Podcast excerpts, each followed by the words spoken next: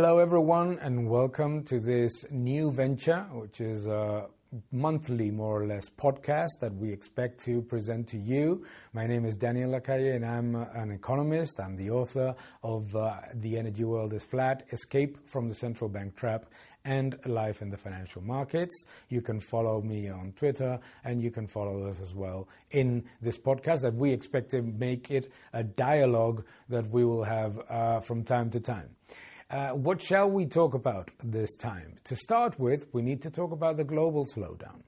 Um, many commentators, consensus, etc., started last year with a perception that what we would have in 2018 and 2019 was synchronized growth.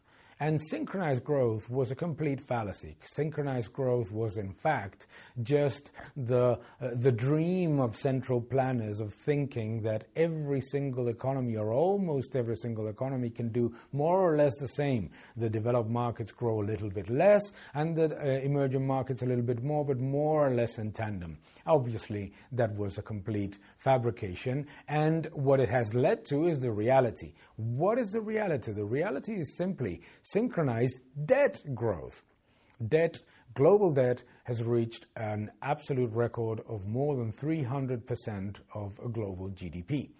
Uh, and that massive increase in debt was looking to get some leverage to that higher growth. However, we started with emerging markets. Emerging markets started to show the reality of what emerging markets always show which is that their illness, their difficulties, their challenges bursts through currencies. And currencies started to fall uh, because in the past five years, particularly in the, in the past two, Emerging markets have grown accustomed to the view that there would be no problem in raising fiscal and trade deficits at the same time while taking massive imbalances and taking more debt, particularly in dollars. Debt in dollars from emerging markets rose dramatically in the last two years, achieving a level that was not seen relative to total debt in many, many years. And that obviously was predicated on the idea that the dollar would continue to be weak uh, almost forever,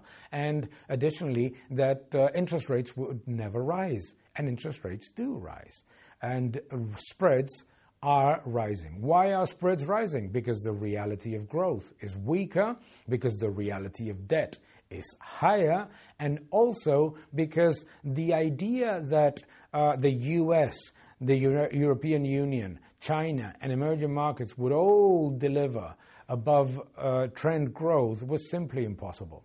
We have seen in Japan that after massive stimulus, 70 billion a month of asset purchases, in the third quarter, the economy is shrinking. And obviously, consensus will always say that this is because of uh, temporary factors. We have been hearing the same in Europe in the last four quarters. We have been hearing that the Eurozone slowdown is a temporary factor. It's so temporary, it's been ongoing for almost a year now, and it's pretty evident in also the shrinking German economy.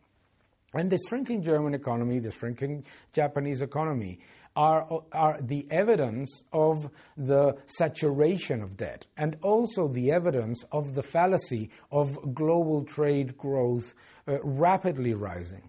It's not a question of trade wars between the US and China, it's a question of excess of demand policy, side policies. Demand side policies that have basically driven countries to raise their overcapacity internally and try to export it out.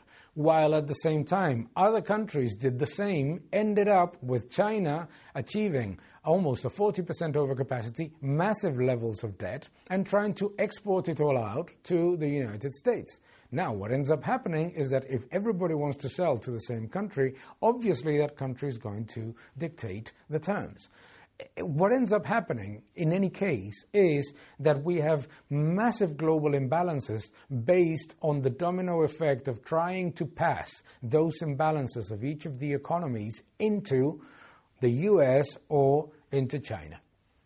China, on one side, is devaluing the yuan.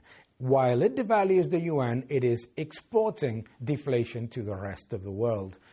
The US dollar, on the other side, is strengthening, but it is not strengthening because of US policies. It is strengthening because of the weakness of other currencies. The euro is weakening, the uh, emerging market currencies have been weakening. Therefore, we are not seeing an, an environment in which the, the, dollar strengthens because the economy is, is booming. We have seen deficits rising, there's a moderation in capex, moderation in growth in the, into the fourth quarter. So, what we are actually seeing is a risk off environment precisely because the evidence of, of, of debt saturation is more and more mm, clear.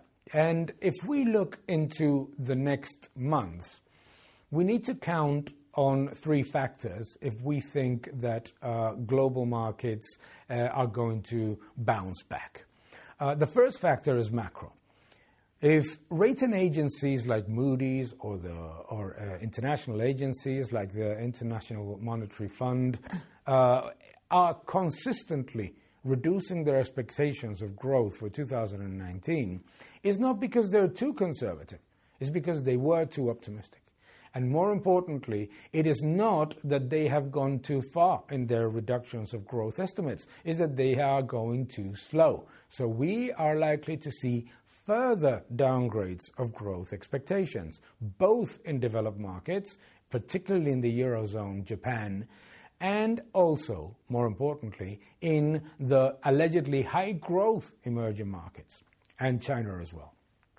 Second, earnings, earnings and multiples the markets have been used to massive multiple inflation because of monetary policy. Monetary policy has been extremely accommodative, and as such, when interest rates are so low and there's so much liquidity, the multiples, the valuations of fixed income, uh, mm, equities, private equity, everything goes through the roof. What ends up happening with that is that once the debt saturation process starts, what we see is that it's very difficult to discern real value. Why? Because on one side, earnings momentum is coming down, growth momentum is coming down, fiscal deficits are very sticky, very sticky. Most countries in, in the world next year are going to be increasing their deficits from the previous estimates. Um, while that uh, exuberance in terms of valuation starts to face the reality of slowdown. So we need to be very, very cautious, particularly about cyclicals and particularly about those sectors or assets that need higher growth and better uh, inflation in order to in order to to, to rise in value. Uh, commodities are showing the disinflationary effect of the yuan devaluation, of the slowdown in China, and the global slowdown. Iron ore, copper, gold, even oil are showing that there was probably a little bit too uh, optimistic views about growth. Third factor is the monetary factor.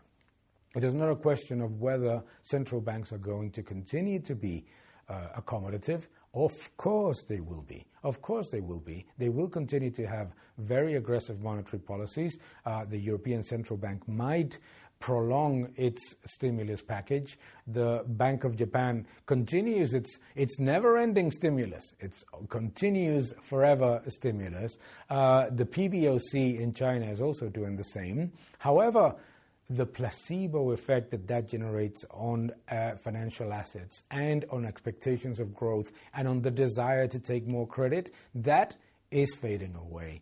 And it's already fading away in Japan, it's already fading away in China, and it's very evidently fading away in Europe. Therefore, we cannot count on central banks being, as they will be, accommodative for asset price inflation. What we need to count is on better margins, better growth, and better uh, and better disposable income reduction of debt. Uh, very difficult to look at, those factors, but we will continue to monitor uh, monitor them. So thank you very much for watching, and see you soon.